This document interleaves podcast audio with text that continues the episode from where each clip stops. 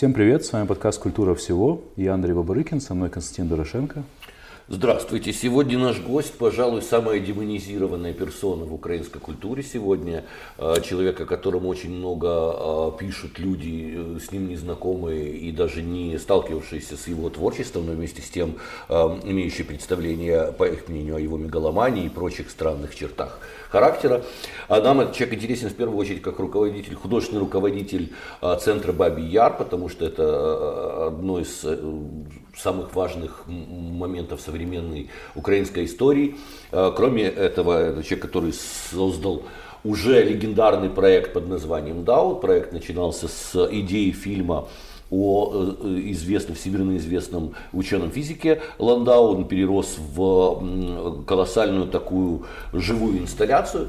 Обо всем об этом э, начнем, э, обо всем об этом, я надеюсь, мы сегодня поговорим. Ну и в первую очередь, Илья, меня э, в одном из твоих интервью очень заинтересовал твой сам подход к тому, каким должен выглядеть этот мемориал Бабий Яр. Подход абсолютно интерактивный. Насколько я понимаю, вы собираете максимум информации обо всех людях, которые погибли в Бабьем Яру, обо всех людях, которые в этой трагедии участвовали, и хотите потом создать некую программу, чуть ли не компьютерную, когда человек, попадающий в ваш музей, и, исходя из его э, профиля социального, может э, попасть на э, именно того персонажа, который откликается в нем из людей, прошедших трагедию Бабьего Яра. Но здесь про то, как будет выглядеть э, э, мемориальный центр, мы пока э, этого точно не знаем, но это как раз задача найти и этот образ, и способ разговора про это, да, потому что мы говорим про институцию, которая, ну, если она будет, дай бог, построена там через, например, три года, то через 30 лет это будет по-прежнему абсолютно новая, э, новый музей. Да? Значит, э, а новый музей, это значит, что туда через 30 лет будут ходить э, те люди, которым, например, сейчас 20 лет, им будет уже 50. Да? То есть мы говорим про музей для совершенно новых людей, с новым сознанием. Да? Потому что то, что сознание людей меняется сейчас, это ну, некий факт. Да? Э, большие знатоки культуры, такие, например, как Борис Гройс, э, э, утверждают, что культура в том виде, в котором существовала последние как минимум 600-700 лет, Борис, правда, говорит про полторы тысячи, она умерла. Вот. И, и, и начался новый этап некой культуры. Да? Но мы сами понимаем, что ренессансный тип культуры сейчас заканчивается. Да?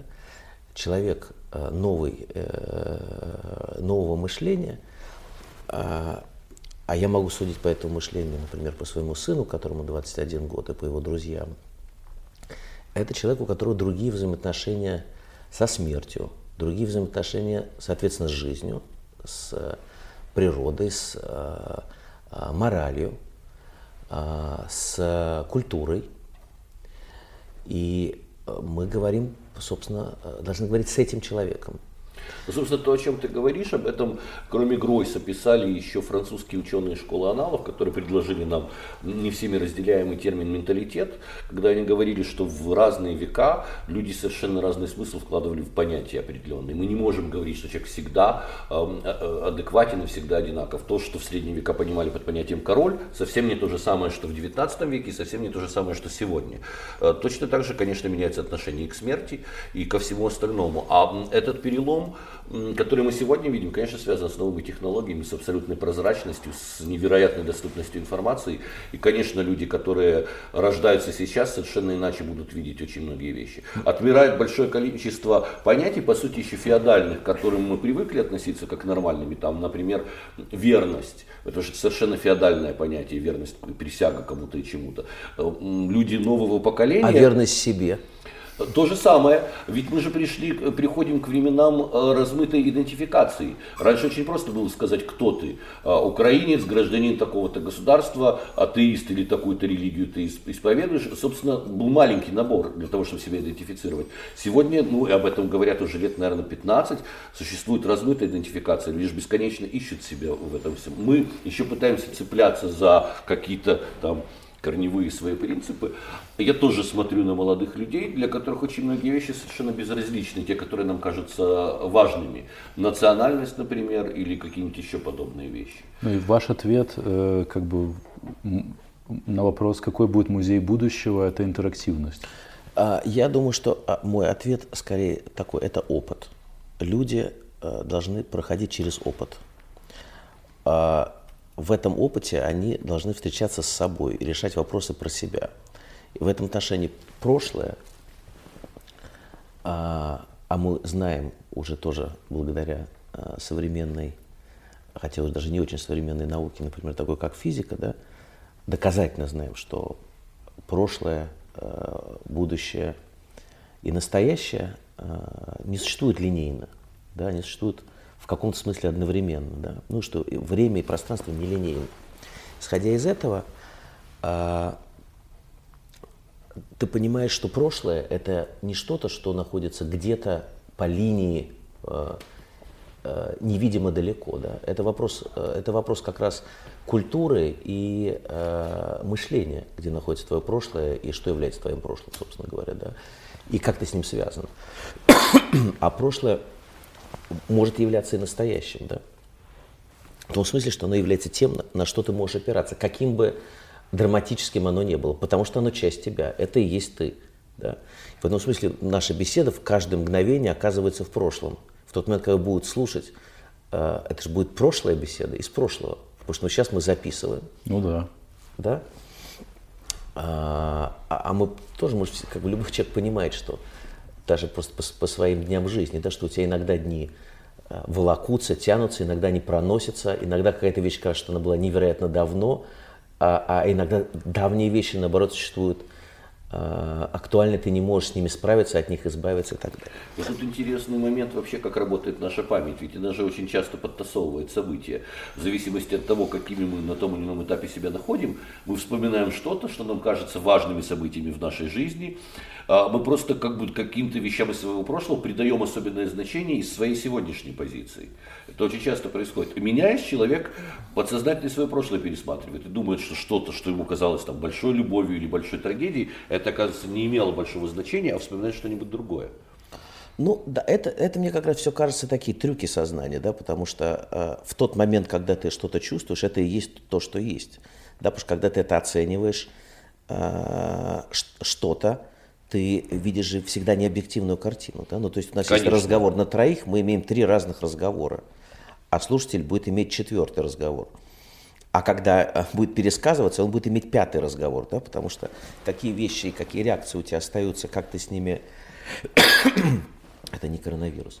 Как ты с ними, как ты с ними э, соотносишься, что ты для себя решаешь, потому что у тебя было большое любовью, а, а что у тебя было небольшое, это то, как ты договариваешься с собой, да. А, и поэтому то, что я понимаю, я понимаю, что точно будущий музей это про опыт. Это точно индивидуальный опыт, коллективный и индивидуальный. А, что так устроены технологии и так устроена уже жизнь, что мы действительно живем в прозрачном мире, осознаем мы это или нет. Это просто только осознание. Но очевидно, что технологически мы уже там, да, а, то, что меняется отношение к материальному миру, к предметному миру, к ценности этого. А, и в самое ценное, что, что есть в жизни, это опыт, который тебя а, превращает. То есть это история про превращение. Также мне кажется, что сейчас культура, то есть это не то, что мне кажется, это много кому кажется, и намного более, наверное, многим, так сказать, э, Э, образованным, более талантливым людям, чем я, кажется то, что культура сейчас начинает занимать другое место, чем то место, в котором она пребывала э, многие столетия. То есть светское место. Да? Учитывая, что религии во многом теряют свою, свою силу, так складывается, опорную, опорную силу, когда человек мог опираться. Ну, естественно, мы в данный момент говорим про европейский, европейскую цивилизацию, так называемую, да, когда в религиозное, религиозное место, например, такое как э, церковь, храм, да, ведь вы понимаете, да, что вся лучшая музыка, изобразительное искусство, оно все было частью, очень, функциональ, очень функциональной частью. Но э, ведь религии. это с социальным, потому что церковь была центром общины, центром коммуникаций. Да, да, но ты, но ты смотрел... Как появились новые центры коммуникации у людей, они уже не привязаны к тому, что скажет им священник, и куда он их направит. Они, э, как бы, это все находится уже совершенно в других местах. Но тем не менее это было место, где человек центрировался, да? Несомненно. Где, то, на что мог опираться, да? Вот сейчас, как мне кажется, культура э, начинает и будет образовывать такие центры, в которые человек может опираться на что-то внутри себя же, на самом деле, внутри каких-то ценностей. А, то есть культура становится функциональным местом, тем, чем это было на самом деле в Древней Греции, да, потому что мы знаем, что э, театры не театры строились возле больниц, да, а больницы строились возле театров, да, а под театрами прорывались подземные ходы, потому что считалось, что больные, когда они проходят под сценой, они лечатся, да. То есть э, культура носила функциональный характер, ритуальный, мистериальный, мы знаем там э, разные э, примеры разных мистерий и так далее, но сейчас вот этот момент, когда был некий гениальный автор, и, соответственно, цена, цена за его работу, неважно, материальная или социальная, она признавалась тем, что, о, ну это Рафаэль, или это такой-то и его школа, да. Если это автор, то это стоит очень дорого, если это его школа, стоит дешевле, да. А, и как бы менее ценно. Зритель не останавливается, он смотрит на самого. В случае Джота или Андрея Рублева мы не знаем, так сказать, э, Джота и его школа. Что сделал Джота, что сделала его школа – Почти всегда мы Рублев и его школа. То есть мы понимаем, что мы говорим про некую сущность образованную. Да? Ну вот мы сидим в двух шагах от музея Ханенко, где находится работа портрет инфанты Маргариты. Ее, когда Ханенко, собственно, покупали, она была подписана Веласкесом, они считали, что это Веласкес. Сейчас доказано, что это школа Веласкеса, но между тем, когда ты посмотришь на эту работу, она тебя настолько впечатляет, она настолько завораживает, что э, украинский искусствовед Игорь Дыченко говорил, что не, не написано на Веласкесом или нет, она лучше всех прочих инфант Веласкеса. Она воздействует на человека совершенно иным образом. Поэтому мне кажется, что а сегодня так и тем более размывается вот это понятие школы или автора. Э, именно тот опыт, который человек при столкновении с произведением искусства получает, он и выносит, вне зависимости от того, э, Веласкес это или нет. А вам не кажется, что вот эта функциональность, про которую вы говорите сейчас, она размывается в таком entertainment е, как бы. Э, то есть, если раньше там культура была возле больниц, и люди очищались культурой, то сейчас это все отдано на откуп, э, не знаю, медиа, развлечениям и а вы понимаете, ну, во-первых, здесь, э, здесь такая тонкая вещь. Что такое развлечение? Например, Чарли Чаплин э, – это развлечение или это искусство? Ну, наверное, тогда это было развлечение, а ну, сейчас ближе к искусству. И опера в 18 веке была развлечением. Конечно, mm. понимаете, музыка, э, совершенно верно, музыка, культура э, была развлечением. Вопрос того, что, что с тобой происходит во время этого развлечения, да? что такое, собственно, развлечение, и что такое погружение, где, где, это, где, на, как, где эти грани и, и в какой момент через что ты проходишь. Литература является развлечением – и одновременно учением, образованием.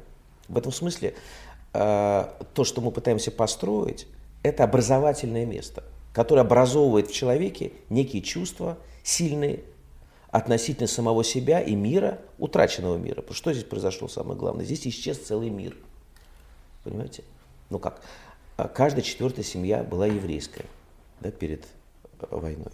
То есть исчез огромный пласт культуры, смыслов, порождение смыслов, то есть изменился мир, произошла огромная его деформация. А дальше это, что-то такое произошло между людьми.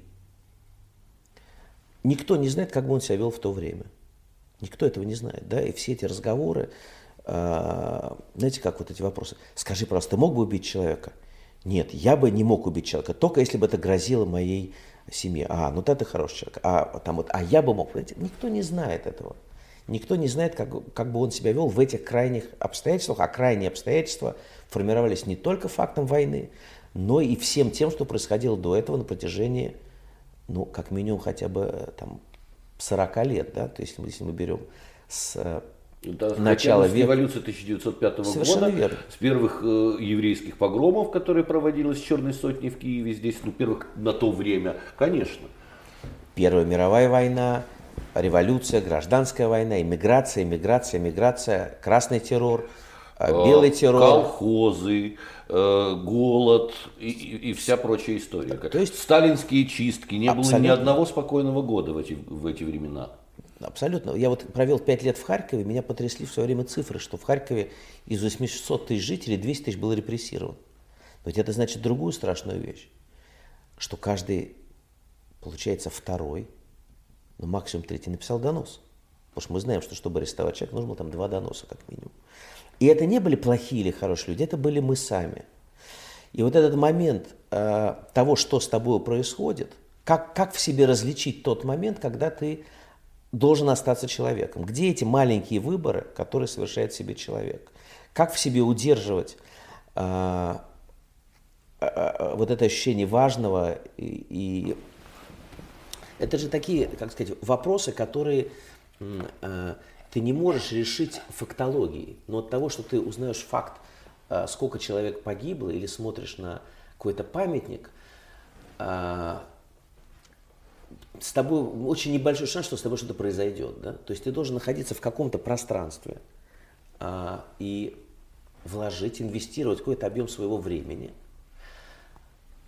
внутри каких-то обстоятельств, чтобы твоя душа, твое сердце, твои все рецепторы могли что-то почувствовать, чтобы что-то могло произойти. Да? То есть ты мог почувствовать какие-то вещи, которые в нормальной жизни, с тем ритмом, в котором мы Э, живем в этой бесконечно меняющейся картинке, обстоятельствах, всем прочем, прочем, прочем информационном потоке, ты не можешь отрефлексировать. В этом смысле, когда мы говорим про храм, в каком-то смысле э, вот то, что мы должны построить, на мой взгляд, это храм и одновременно блокбастер. То есть это что-то, э, что должно заставить человека захотеть туда прийти, отправиться туда, пережить что-то, прожить что-то, что-то узнать про себя и про этот мир – про этот мир сегодняшний и мир как таковой. И узнать про эту трагедию. Потому что а, ведь тоже таких яров а, было много, но так сложилось, а, что Бабий Яр является знаковым местом да, и знаковым а, понятием да, Бабий Яр. Ну и во многом, ты знаешь, я настоять хочу на этом, а, сложилось э, это так благодаря в том числе киевлянам, и во многом благодаря киевлянам, которые принесли память о Бабьем Яру, несмотря на позицию Хрущева, несмотря на, на, на все ситуации, которые старались вычистить э, упоминание Бабьем Яру, уменьшить его значение как трагедии и так далее. Тут нужно а, моим соотечественникам, киевлянам отдать должное, конечно. А, абсолютно, когда я смотрю про то, как э, митинги там было вначале 200 человек, потом 600, потом 800. Это же абсолютный подвиг людей, которые э, приезжали, шли туда.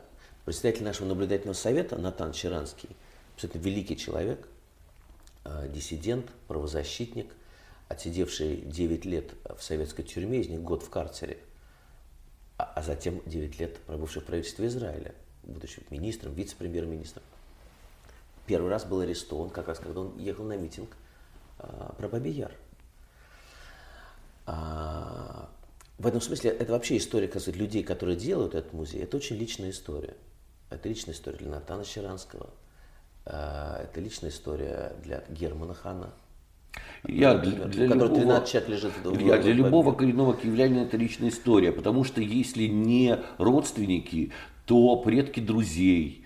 Так или иначе, Бабий Яр затронул всех киевлян и не евреев в том числе. А людей, вот которые... Ты абсолютно правильно говоришь, то что, то, что эта история а, не, она, конечно, про евреев тоже, но она не только про евреев. Не только потому, что там погибли не только евреи. А потому что весь а этот мир, в самом мир. деле, если да. убрать треть мира живого, то, конечно, этот мир ощущает колоссальную рану, так или иначе. То есть это, безусловно, были связи. Киев отличался от других городов Российской империи, потому что здесь очень близко была черта оседлости. Здесь были перемешаны контакты. Здесь а, обеспеченные а, представители иудейской э, веры могли жить спокойно в Киеве, в отличие от других российских имперских столиц. Здесь, когда а, проходили черносотенные погромы, в киевских театрах ставились пьесы о евреях, которые показывали, что интеллигенция не поддерживает вот э, этой всей истории. Очень все было взаимосвязано. Это действительно колоссальная э, травма для Киева, уничтожение еврейского мира. В конце концов, сам, само возрождение идышистское, Шалум Алейхим, он писал о Киеве. А, так или иначе, конечно, этот мир, который, который был уничтожен, я вот, допустим, вспоминаю, вспоминаю подружек своей бабушки, вспоминаю еще какие-то разговоры в семье. А, я понимаю, что эта травма, эта боль, о которой не стоило говорить, не следовало говорить в Советском Союзе, она все равно всегда здесь сохранялась, не только в еврейских семьях. А, да, но потом, ты понимаешь, мне еще кажется, что когда мы говорим про культуру, культуру, да, ведь культура э, все-таки она э, не узконациональна на самом Несомненно. деле. Да.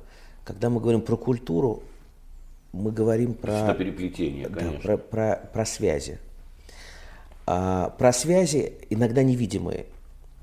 Вот а, то, что мы сейчас делаем, прежде всего, мы а, сканируем все возможные архивы находящиеся в Киеве. То есть это домовые книги, карточки снабженцев, эвакуационные карточки, э, ЗАГСы, синагоги, церкви, перепись населения до войны, после войны. Мы пытаемся все это свести и сверить, чтобы понять, кто жил, где жил и какие связи с теми, кто живет сейчас.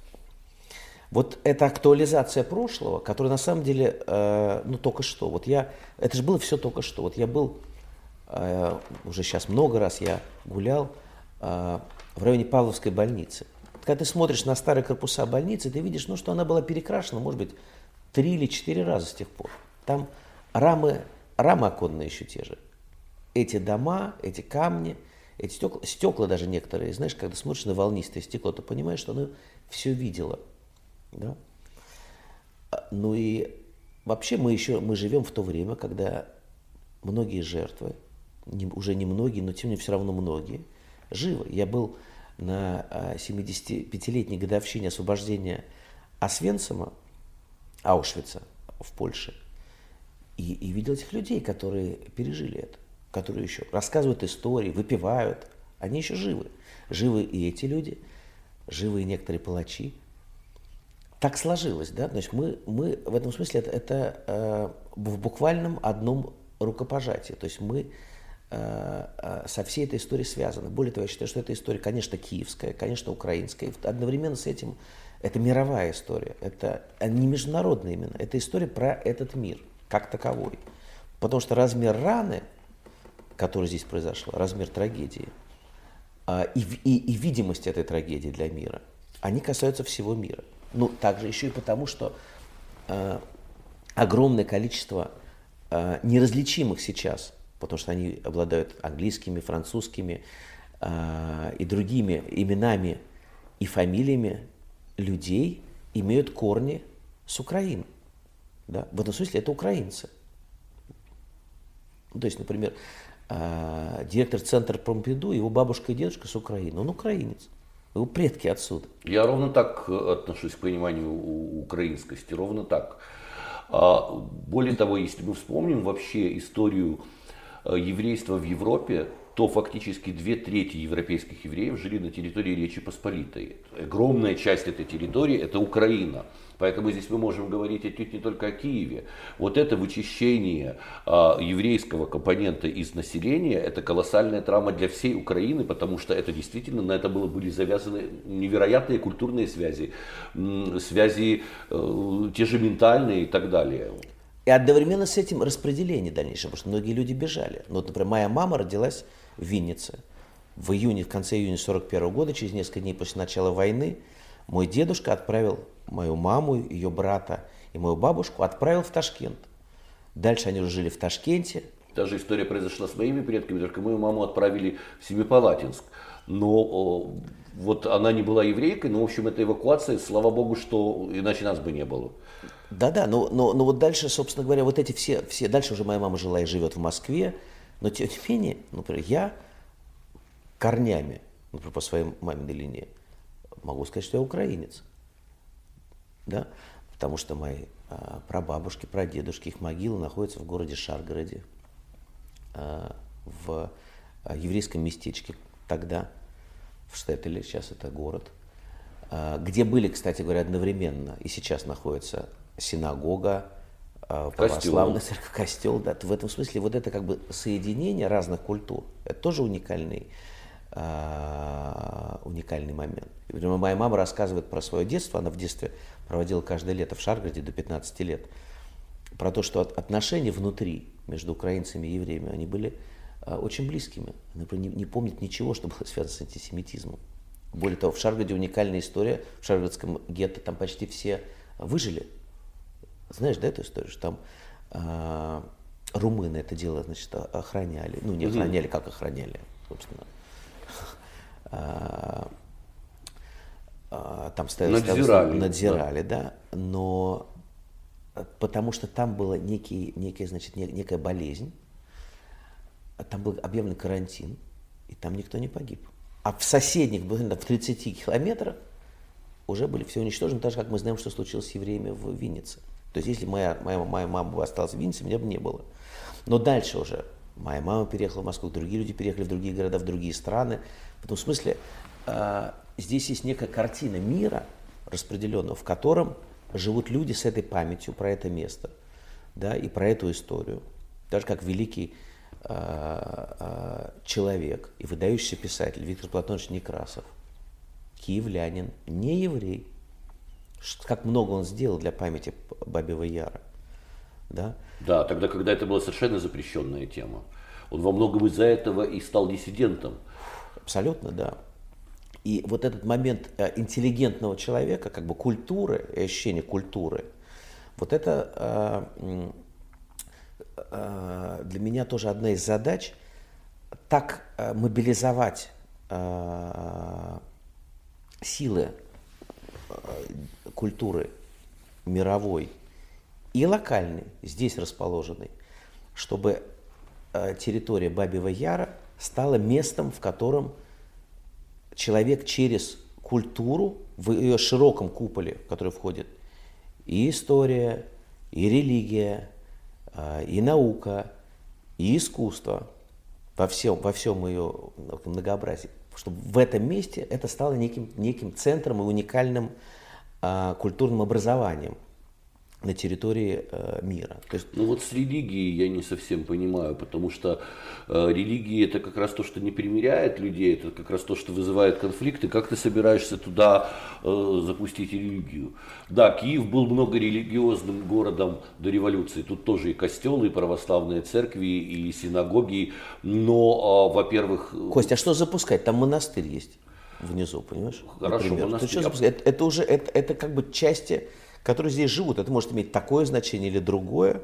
Мне, у меня всякие попытки сотрудничать с религией в наше время вызывают очень большие опасения, потому что мы наблюдаем э, некий ренессанс э, вот такого церковного популизма, который, кстати, ну, ну, совсем не несет с собой культуры, а несет скорее темень средневековья. А ты понимаешь, э, мне кажется, что э, когда мы говорим про э, социальные институции, а религиозные институции части социальных институций, да, всегда, а, это одна история. Когда мы говорим про суть, да, а, когда мы, например, говорим, а, когда мы говорим, например, про страсти по Матфею Баха, мы говорим про что? Мы, в принципе, говорим про религию. Ну, об этом уже очень многие забыли, когда слушают страсти по Матфею.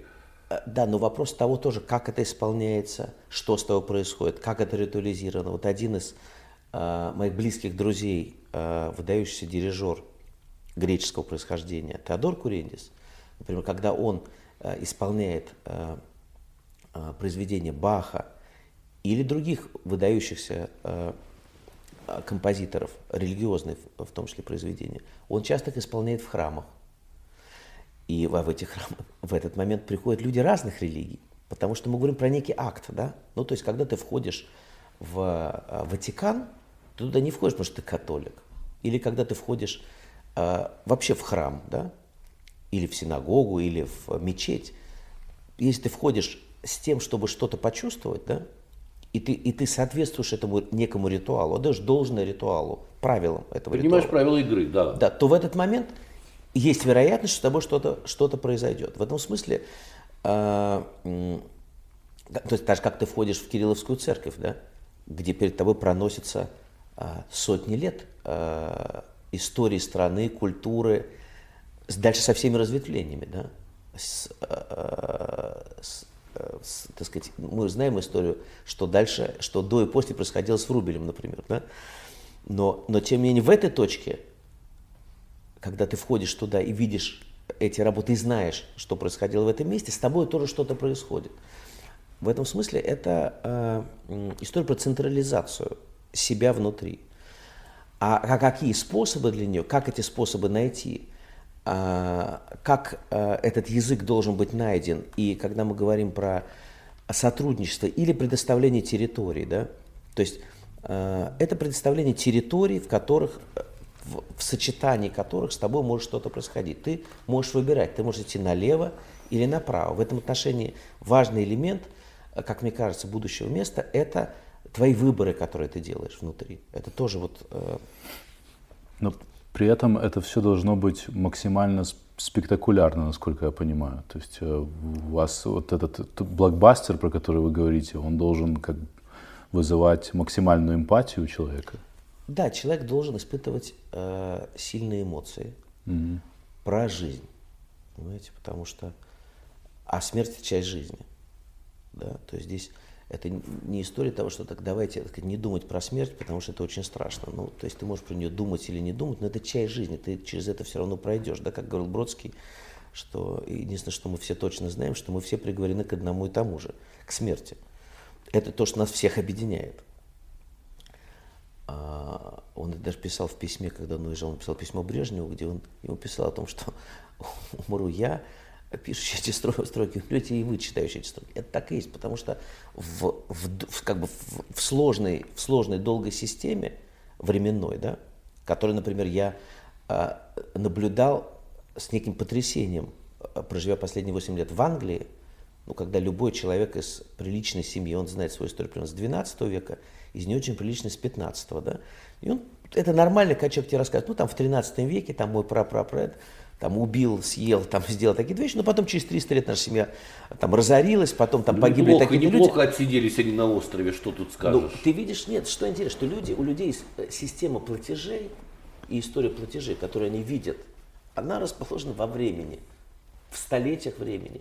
И вот это как бы многие века и понимание того, что вот э, есть связность в жизни, есть связность и логика, неважно какой ты веры, ты ее можешь разглядеть. Нам в данном случае не совсем повезло с Российской империей и с православием. Здесь совсем иначе все происходило. Давай вспомним, из какой страны появилось это все. Сколько вообще людей было грамотных в Российской империи. Не то, что которые могли проследить, что они там вообще крестик ставили.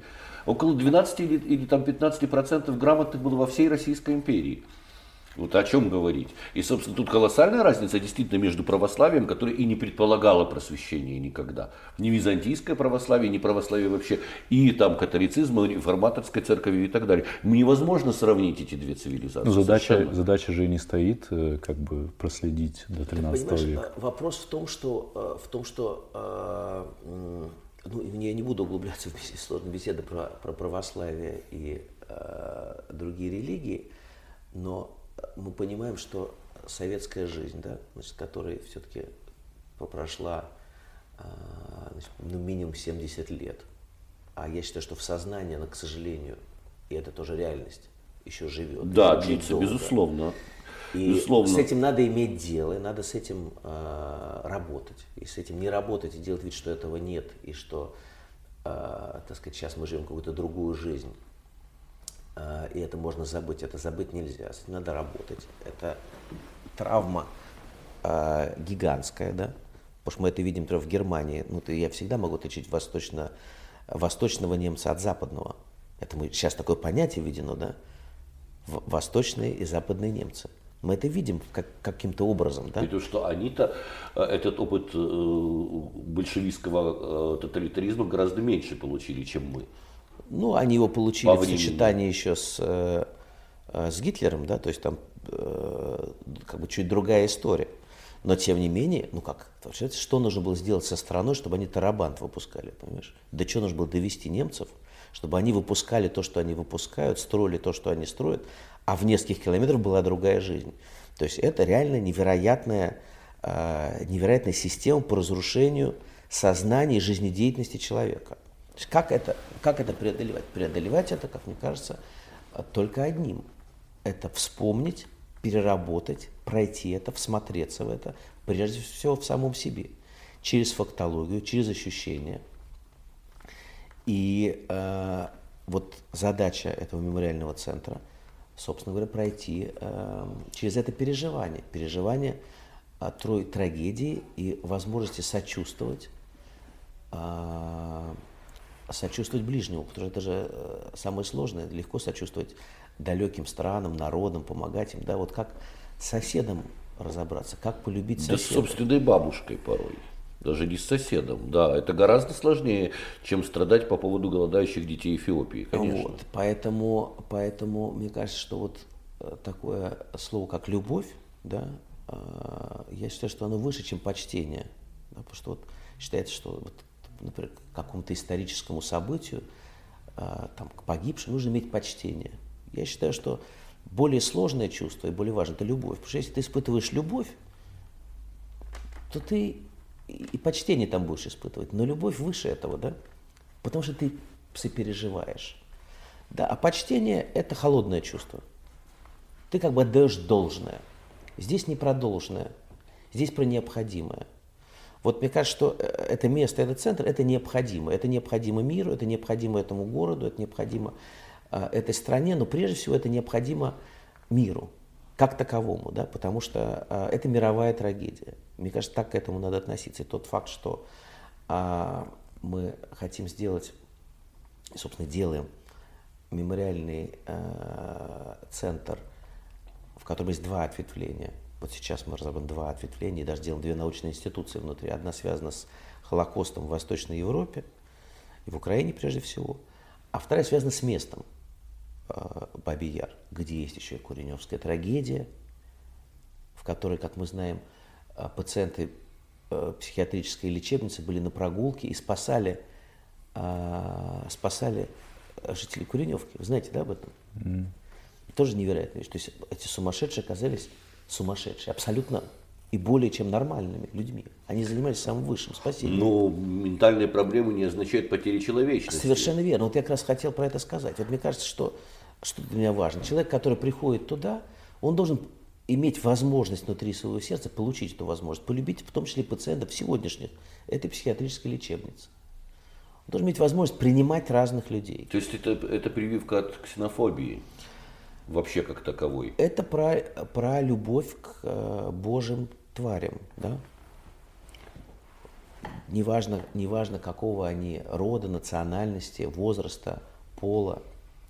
Вот э, э, ты не можешь этого внушить, ты не можешь отдать через знак, ты можешь отдать через путешествие. Вот э, нужно создать такое путешествие, чтобы фактология этой трагедии э, являлась материалом для души человека, чтобы э, почувствовать что-то про себя и прожить как таковую. Это очень сложная задача. Мне понятно, что... Э, то есть какая моя роль, собственно? Для меня это абсолютно не авторский проект, в отличие от DAO. Да? А, я вижу свою задачу в соединении разных элементов и в культуре э, этого города, и в истории этого города, этой страны, и в истории мира, да, и в еврейской истории, конечно, тоже. Но вот это как бы соединение, вот это образование, соединение и вовлеченности, причастности людей, прежде всего, конечно, киевлян, потому что это э, местная история, да, по фак фактологии. Вот вовлечение их и, и необходимость совместного делания этого проекта, вот это для меня очень важная задача. То это не может быть какая-то группа художников, неважно, какие они талантливые, которые пришли, что-то такое создали, а теперь люди, вот выходите и смотрите, мы сделали для вас, вот теперь будете ходить и смотреть и переживать. Нет. Это должна быть вещь, выращенная совместно. Вот вопрос выращивания этого проекта и придание ему соответствующих дальше образов и визуальных, и э, архитектурных, соответственно, тоже визуальных, звуковых, ментальных, разных. Вот в этом я вижу свою, э, свою задачу. В начале разговора вы сказали, например, три года. Э, означает ли это, что нету какого-то сейчас четкого срока, когда это должно быть готово? Или... Нет, но есть, э, во-первых, есть следующий факт. Этот музей, мемориальный центр уже финансируется. Соответственно, в ближайшее время в определенной форме, форме взаимоотношений с э, людьми, с, как бы в публичной форме, э, этот проект, этот музей начнет функционировать. Это будет связано и с э, публичными программами, с лекторием, с онлайн цифровым телом проекта, в котором ты можешь смотреть, реагировать, видеть то, как он строится. Потому что процесс построения этого центра также является частью, э, собственно говоря, самого центра. Да? Про это я и говорю. То есть ты не можешь построить, и через три года вы придете на это посмотрите процесс делания – это уже и есть эм, существование этого центра. Поэтому мы надеемся открыть э, первую фазу музея, я сейчас не буду говорить, как именно она э, будет выглядеть, уже к 80-летию э, трагедии, то есть через полтора года. Но вас очень многие сейчас из ваших критиков упрекают в том, что фактически ничего не происходит, не видно деятельности. И, мол, единственное, что новая команда предложила Киеву, это переименование Э, станции метро Дорогожичи в станцию Бабий Яр, что это некий популистский жест, а где же настоящая работа? Ну, э, э, настоящая работа э, происходит, вот как я сказал, э, во-первых, прежде всего с возвращением э, имен, историй, памяти конкретных людей, там погибших. Это идет исследовательская работа. Э, это исследовательская и одновременно контентно формирующая, потому что в этот момент появляются истории истории конкретных людей. Потому что самое страшное, что произошло, эти имена, эти истории стерты, вытерты. А важнейшая задача вернуть этих людей, исчезнувших, к жизни. А что происходит с научным советом? А вот недавно была публикация э, на сайте Левый берег, что нидерландский историк э, Карл Берков, который работал, работает в Нидерландском институте исследований войны, Холокоста и геноцидов, более не является главой научного совета мемориального центра Бабий Яр. Этот научный совет разработал некую э, стратегию э, о том, как подходить и как трактовать к, э, вот эту трагедию. И в частности высказываются претензии, что вы эту стратегию отвергли, что как бы и, отвергли все наработки предыдущей команды. Ну это все мифология. Предыдущая команда сделала очень много. Они э, выполнили очень много административных важных задач, связанных и с землей, потому что все равно это, для этого должно быть физическое пространство с разработкой исторического нарратива, и Берков руководил э, научной группой, формирующей э, этот исторический нарратив. Это огромная работа, и мы никак от этого исторического нарратива э, не отказываемся, мы на нем, собственно, основываем э, нашу деятельность. При этом э, сейчас будут некие дополнения, связанные с, вот с тем обстоятельством, про которое я сказал, про а, а, развитие темы Бабьего Яра как места, да, и сделаны две э, институции, сейчас они в процессе формирования научные, которые возглавляют два э, замечательных э, украинских историка. И, собственно, это вопрос переформирования. Да? Карл Берков сделал огромную работу. И, собственно... А назови этих историков. Один историк – это Гриневич, замечательный историк, он будет заниматься как раз, собственно, институтом места Бабий Яр. А другой историк – это Рукас, который будет заниматься историей э, Холокоста, Бабий Яр Холокост.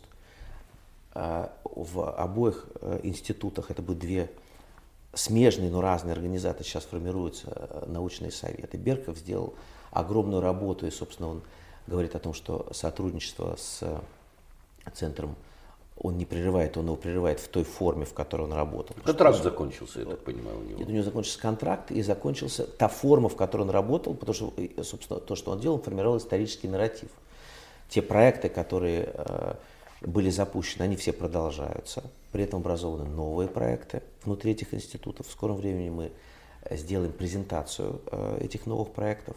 У нас есть э, также совместные образовательные программы, исследовательские программы с музеем Яд Вашем, с другими музеями и институциями. Есть ряд замечательных историков западных, которые значит, будут работать с этим. Просто происходит процесс переформирования. В этом смысле э, это ну, нормальный живой процесс. Да, но зачем вам, например, Светлана Алексеевич? Это не, вот вы собираете еще добор каких-то таких почетных свадебных генералов. Э, Светлана Алексеевич, насколько я знаю, не занималась непосредственно темой Холокоста или, или еврейским вопросом. Светлана Алексеевич занималась и занимается проблемой человека. Это во-первых. Во-вторых, проблемой памяти.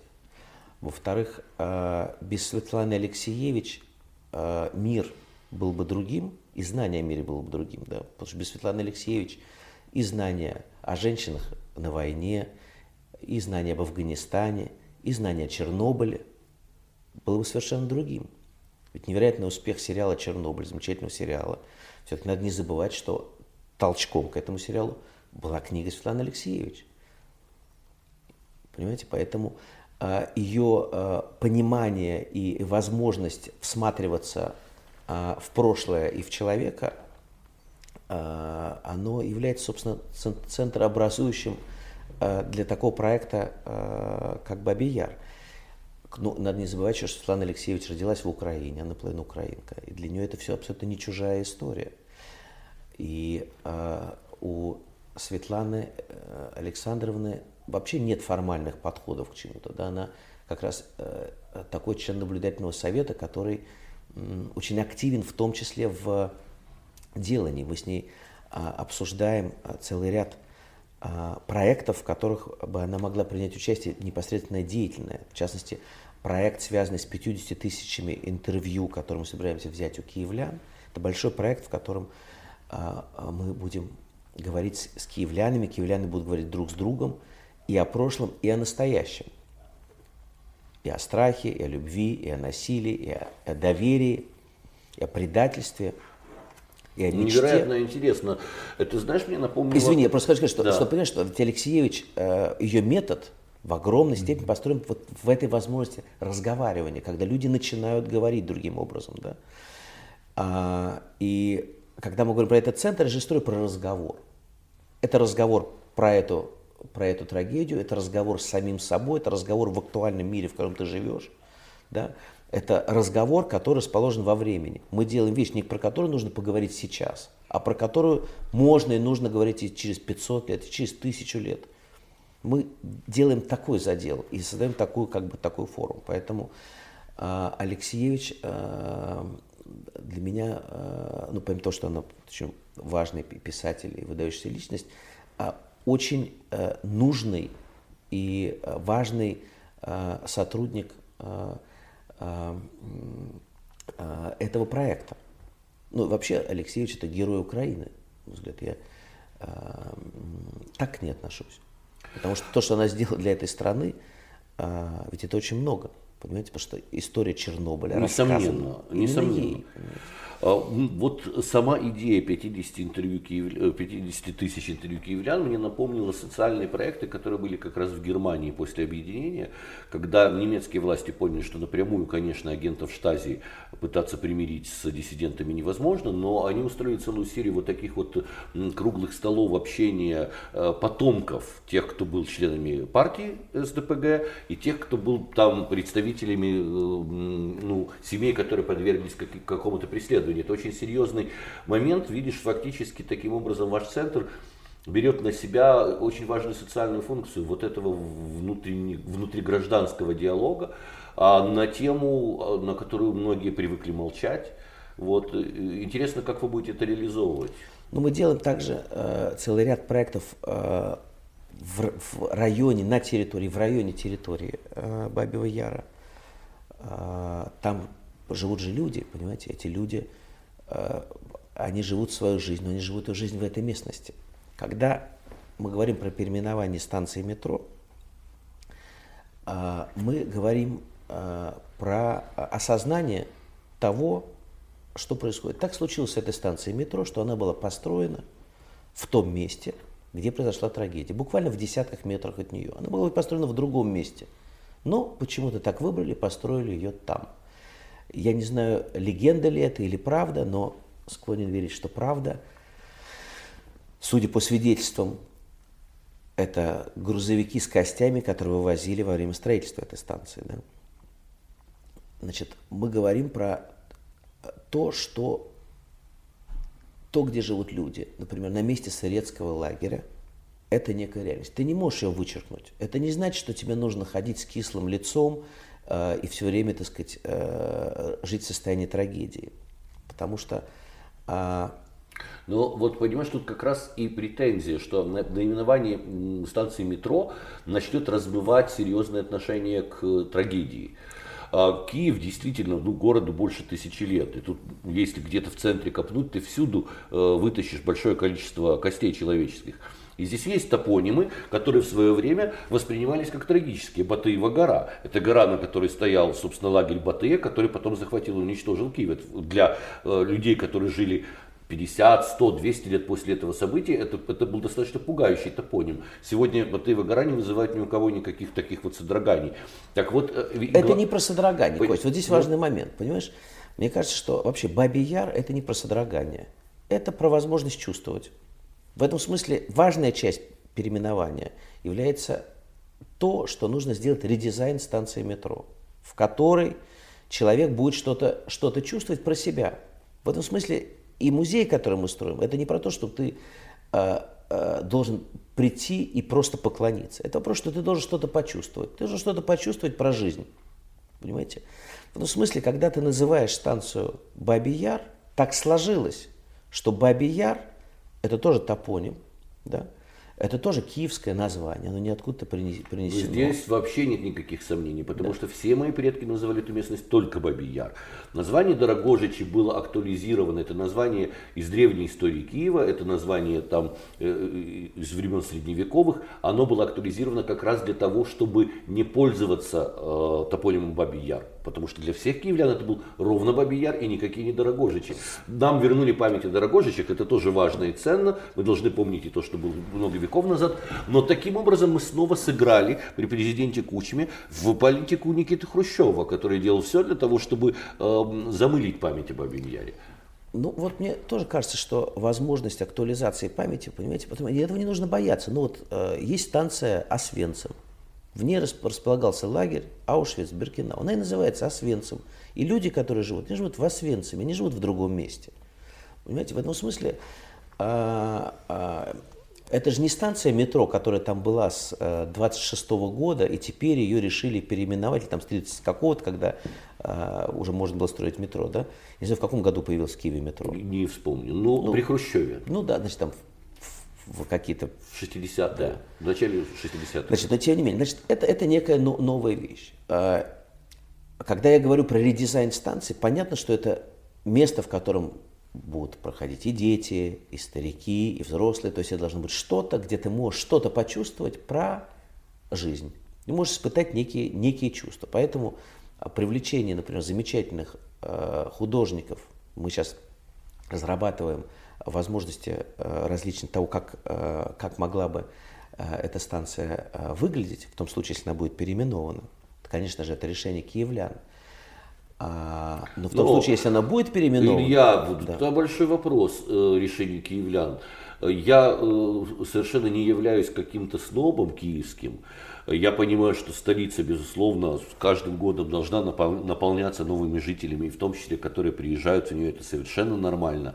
Но а, киевляне, которые, семьи которых помнят, что такое Бабий Яр, это, поверь мне, исключительное меньшинство среди нынешних киевлян, это просто исторический процесс. Естественно. Поэтому... И очень многие люди, вот я сам спорил, когда в Фейсбуке, потому что для меня топоним Бабий Яр, это то, что я слышал от своих бабушек и э, э, от тети, э, он откликается особенно. А мне люди пишут, а почему у нас должны отобрать наши дорогожичи? Это пишут люди, которые не родились в Киеве и для которых вот этот термин дорогожичи, былинный, э, имеет огромную какую-то ценность. Но никуда и не денется. Это, ну, называется район, называется так и называется. А станция метро может называться Бабий Яр.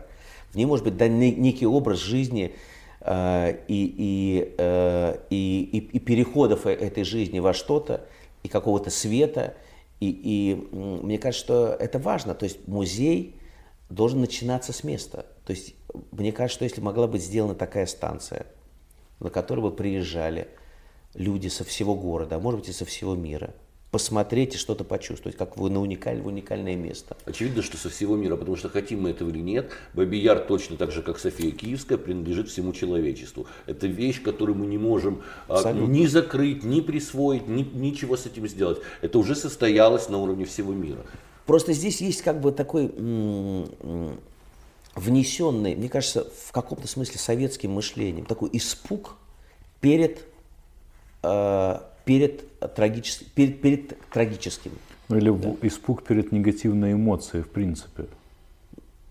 Перед, э, э, ну, или, или придание негативной эмоции, мне кажется, как качество. Ты знаешь, мне кажется, это глубоко советский испуг вообще, даже не перед трагическим. Потому что советский человек был настолько испуган, и при Сталине было сделано все, чтобы настолько его испугать. А, э, не трагическим, а просто перед тем, что, что твоя судьба вообще никак тебе не принадлежит. Вот, э, собственно, история про негативную эмоцию, вообще что такое негативное и трагическое, это э, э, сложный интересный разговор, потому что большая часть великих произведений искусства связаны с так называемой негативной эмоцией. То есть, что мы видим в живописи, в лучших ее образцах, а, в, я уже не говорю про иконопись, да, мы видим как бы трагические картины мира, ну не как просто трагические картины мира, которые что делают человек? Они его просветляют. Это же мы знаем в музыке, в тех же уже упомянутых страстях по Матфею, вообще во всей музыке. Ну, с этого вся культура началась, потому Совершенно что, потому то есть, что то есть, Гильгамеш это тоже об испытаниях, трагедиях э, и очень жестких есть, переживаниях. Трагедия, которая дает возможность просветления. Вот в этом смысле для меня эта станция метро это место светлое, это место света, которое должно начинаться, начинаться именно там, в подземелье. А, и поэтому образ образ, образ э, этой станции, а мы знаем, э, например, выдающегося художника, великого художника Бойчука и бойчукистов, и он был уничтожен, и все его ученики были уничтожены, и все произведения, в общем-то, были уничтожены. Монументальная его работа. Вот мы в том числе рассматривали, сейчас консультируемся про возможности восстановления каких-то монументальных работ, потому что они говорят, собственно, и про эту культуру, и про это место – а, а его живопись в каком-то смысле религиозная, да? хотя, казалось бы, совсем нет. Да? Вот этот момент разговора про человека, вот этот разговор про человека должен начинаться на этой станции. И в этом смысле здесь не нужно пугаться э, э, вот этого понятия, которое внушено э, таким образом советской жизнью, что его нужно опасаться. Нужно про это не говорить, нужно про это стараться не помнить. Давайте мы здесь поставим памятник и забудем про это. Вот у нас же здесь стоят пять памятников, давайте этого не касаться. Так вот, да, уж чему научили советского человека, так это забывать, потому что то количество предательств и ужасов, через которые советский человек должен был пройти, а, это когда у него отбирали близких, это когда соседи писали доносы, действительно, люди старались максимально забыть все, что угодно. И это живет в современном человеке. Вот, вот эта память бабушек, которые не хотели хотели ничего вспоминать и в лучшем случае в чем-то признавались перед смертью, она до сих пор жива, мне кажется, в постсоветском человеке. Но ну, и нежелание амнезия, ничего не это знать. главная да. болезнь. Это главная, э, страшная самая болезнь, амнезия, переходящая в деменцию, это и есть болезнь советского человека. Ну, вот Невозможность вы... помнить и нежелание помнить. А, а на самом деле возможность помнить и желание помнить придают тебе сил. То есть этот проект, эта возможность, это возможность усиления усиление человека здесь живущего. Это возможность возвращения сил через память. Ну вот вы говорите, и Костя говорит про э, э, страхи и неврозы советского человека, но ведь есть э, страхи и неврозы современного человека, который бесконечно стремится к комфорту и как бы к убаюкиванию себя технологиями, позитивной психологией, позитивной психологией э, радикальным прощением себя, но не окружающих. И э, мне кажется, что это как бы где-то э, ну, равные э, страхам и неврозам советского человека неврозы. Вы понимаете, ну, э, ну они, во-первых, не равны, они оттуда происходят. Надо понимать, что э, если мы говорим про, про эту местность, да, то здесь ну... эти вещи происходят, дальше они усиливаются уже всем тем, что происходило, в том числе э, войной, которая сейчас идет, да, э, наверное, прежде всего, которая усиливается всеми этими переменами и стремлениями, это эпоха перемен, в которую э, мы живем. Но прошлое и возможность разговора, откровенного разговора про то, что было, дает возможность современному человеку, смотря на то, что было, и смотря в себя, предохраняться. Потому что это не то, что происходит с ним здесь сейчас. Важно, чтобы это с ним не произошло здесь сейчас. Да, вот это знаменитое э, сочетание слов never again, да, то есть э, это возможно только в том случае, если ты пребываешь в таком состоянии сознания и души, в котором ты можешь осознать опасность приближения этого, прежде всего в самом себе. Потому что мы знаем у той же Алексеевич знаменитую историю про то, как э, э, немецкие евреи были привезены, депортированы в Белоруссию. Они еще приехали в пульмовских вагонах с чемоданами. Они до конца не понимали, что с ними будет происходить. И что они делали там? Они общались с немцами же. Они не общались с белорусскими евреями, которые были для них каким-то другим людом. Они общались с немцами, которые еще через несколько недель уничтожили и белорусских евреев, и немецких евреев, как единая, единую группу. Понимаете? Это вопрос трюков сознания, который человек себе позволяет. Вот, Тут, знаешь, еще один момент интересный, когда говорят о том, что на многих территориях э, Советского Союза а, в том числе в Украине, Гитлера встречались с хлебом солью, люди забывают о том, что о немцах помнили с Первой мировой войны и помнили, что немцы очень цивилизованные люди, которые не занимаются грабежами, которые не занимаются безобразиями. Когда э, немцы вошли в Киев в 18 году, первое, что они сделали, они вымыли железнодорожный вокзал они наводили порядок. То есть еще очень короткий прошел период с Первой мировой войны, чтобы предполагать, что немец это чудовище. И действительно до 1941 года о еврейских чистках, о каких-то прочих зверствах Гитлера никто не знал. Поэтому сейчас э, э, нужно тоже понимать, что тогда и немцы это воспринимали совсем по-другому. Люди, которые в оккупации, некоторые люди в Киеве ждали немцев, потому что они ждали цивилизованных людей, которые действительно откроют церкви, а, кстати, Владимирский собор открыли именно при оккупации, и с тех пор Советы его уже не смели закрыть.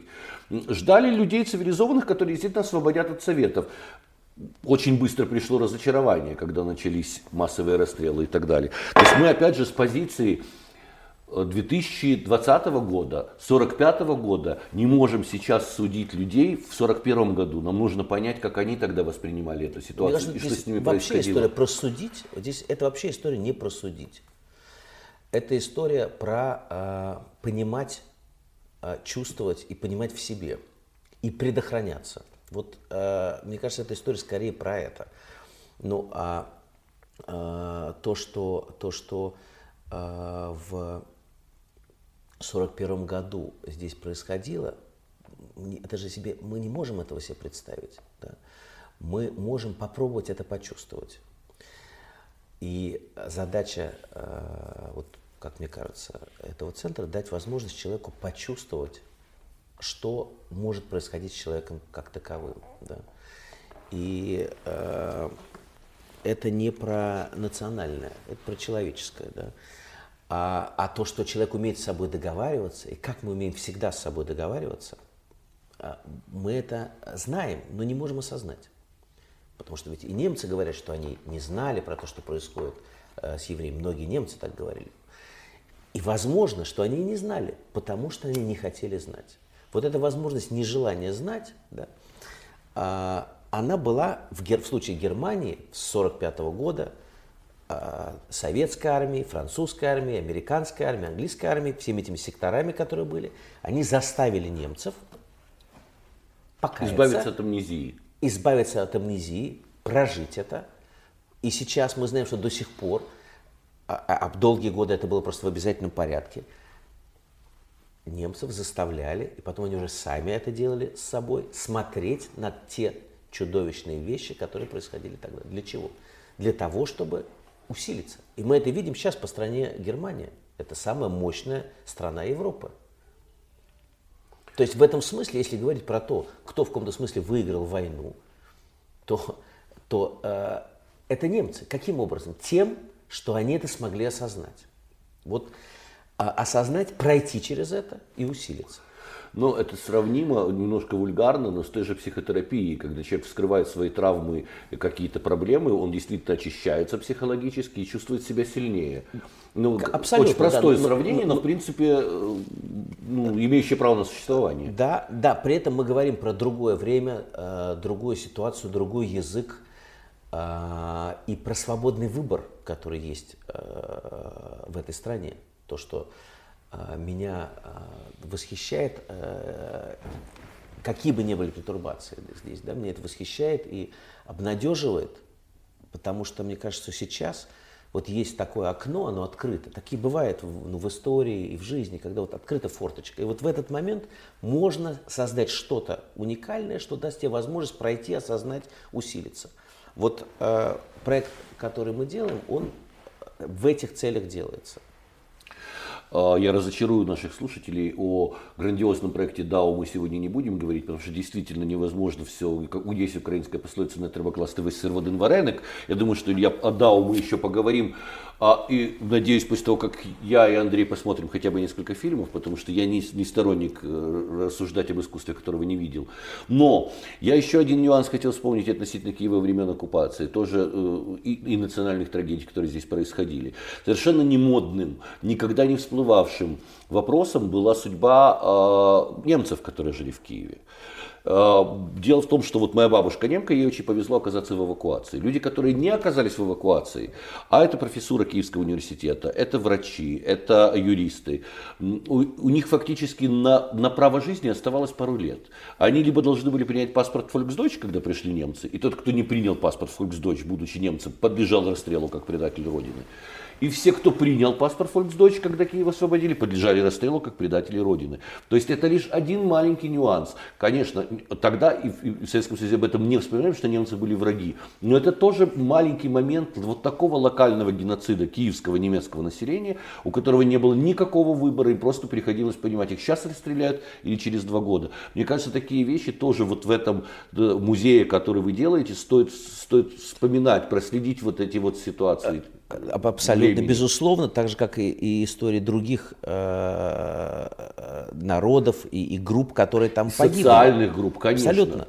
Понимаете, поэтому и там украинские националисты, и ромы, это, это, это все часть этой трагедии. А, с одной стороны, а с другой стороны, а, с другой стороны, а, это, мне кажется, все-таки история про в данный момент про то, что мы живем в том времени, в котором геноциды продолжают происходить, потому что они происходили всегда, начиная от царя Ирода, уничтожавшего младенцев, да, ну, того, да, что происходит начи- сейчас. Начиная от Шумира и Акада, начиная от похода верно. Александра Македонского, конечно. Поэтому это история и геноцидов, понимаете, как таковых. И э, это история про это – Потому что важно ведь, чтобы это не возникало ни с какой другой группой, ни с каким друг, другой, как бы она ни называлась, как бы она ни определялась, национальностью или, или, или полом, или взглядом. Вот это как бы предохранение связано с приятием и возможностью не судить, а чувствовать. Кроме, собственно, испуга э, культурного населения фильмом и вообще как бы проектом Дау, который мало кто видел, э, большое количество опасений в твоей деятельности в Киеве, в мемориале Бабий Яр, вызывает то, что э, считается, что его финансируют э, российские олигархи, и что фактически перед вами поставлена такая тайная задача э, изобразить украинцев как антисемитов и максимально в этом мемориале э, дискредитировать украинское национально-освободительное движение. Что ты можешь ответить на эти подозрения?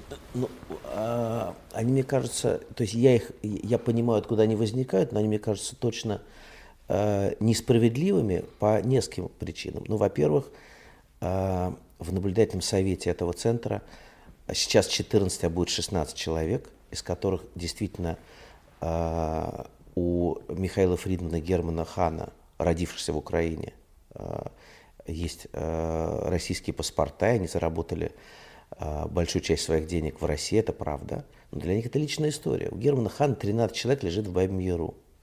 Для Михаила Фридмана, у которого семья до сих пор живет во Львове, да, это личная история.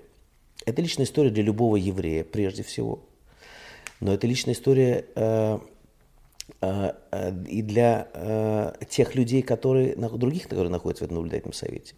И мне кажется, что наличие там и Светланы Алексиевич, и Натана Щаранского, и Рональда Лаудера, который является президентом Всемирного еврейского конгресса, а помимо этого он, он является э, основателем новой галереи в Нью-Йорке, председателем попечительского совета Музея современного искусства MoMA, и вообще большим знатоком и выдающимся деятелем, в том числе в области искусства и культуры. Да?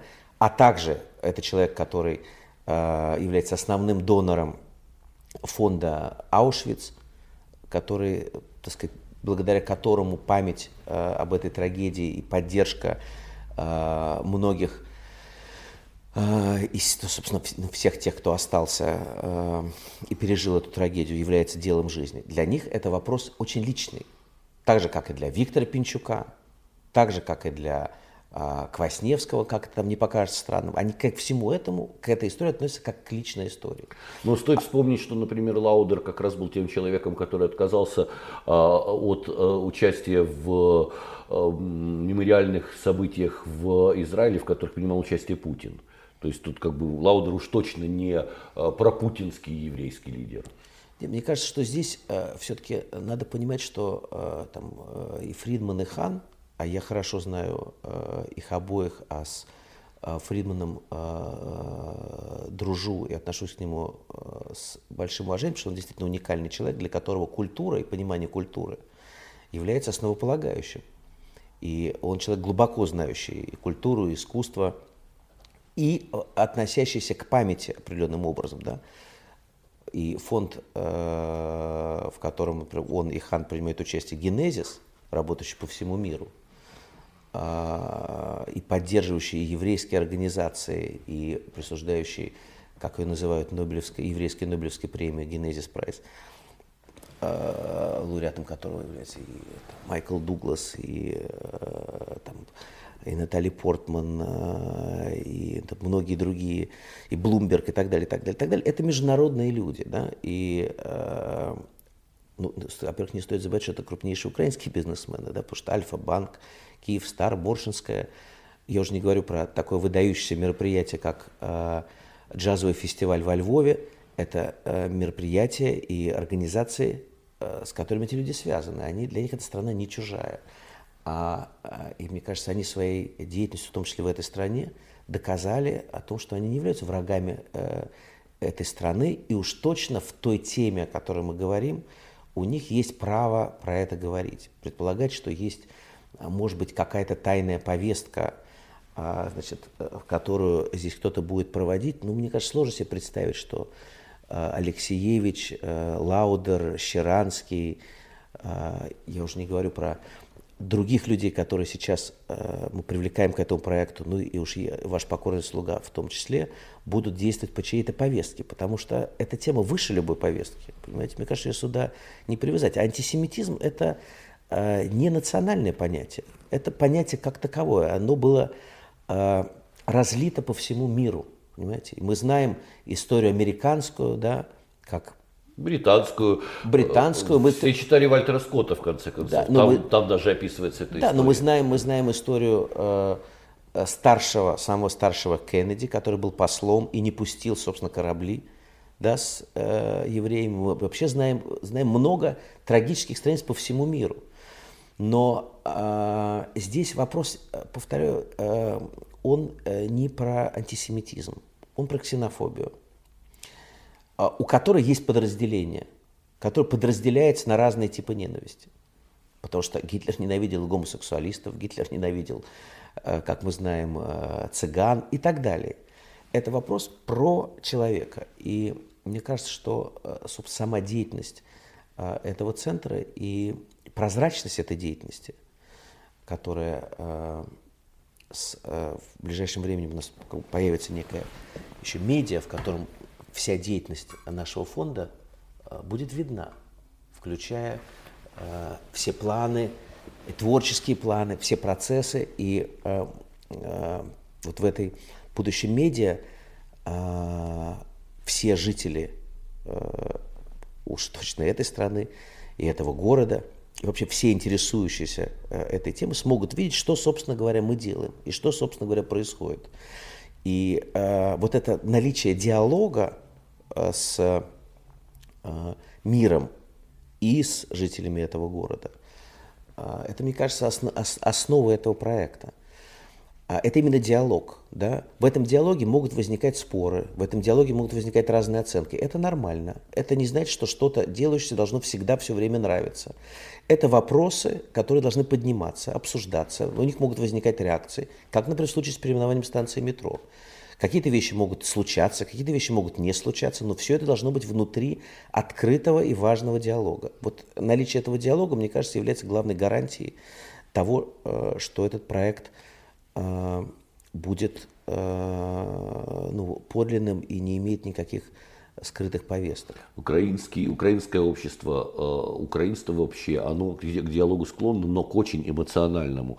Я вспоминаю с одного из своих учителей, э, профессора Гарвардского университета Амиляна Прицака, который говорил, что в жизни, э, а человек, который основал украинознав, украинознавчие студии в Гарвардском университете, очень много сделал для э, идеи украинской независимости, он сказал, что свистали его в жизни только два раза, и оба раза украинские националисты.